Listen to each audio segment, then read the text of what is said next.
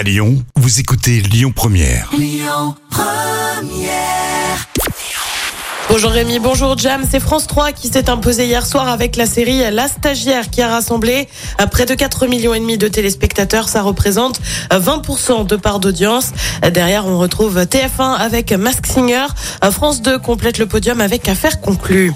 De nouveaux coachs dans The Voice Kids sur TF1. La saison 8 est à peine finie, qu'on pense déjà à la prochaine et pour cause. Euh, Louane et Julien Doré ont annoncé qu'ils ne rempliraient pas comme coach aux côtés euh, de Kenji et Patrick Fiori, mais on connaît déjà les deux nouveaux coachs pour les remplacer. Il s'agit de Slimane et Nolwenn Leroy. Euh, Slimane qui connaît bien The Voice hein, puisqu'il a remporté l'édition adulte en 2016. Il a déjà officié euh, comme coach en Belgique. Nolwenn Leroy avait-elle été révélée par la Star Academy? Ça remonte à 2002. Et puis elle était l'une des figures de la série Arabesque Angela Lansbury est morte hier.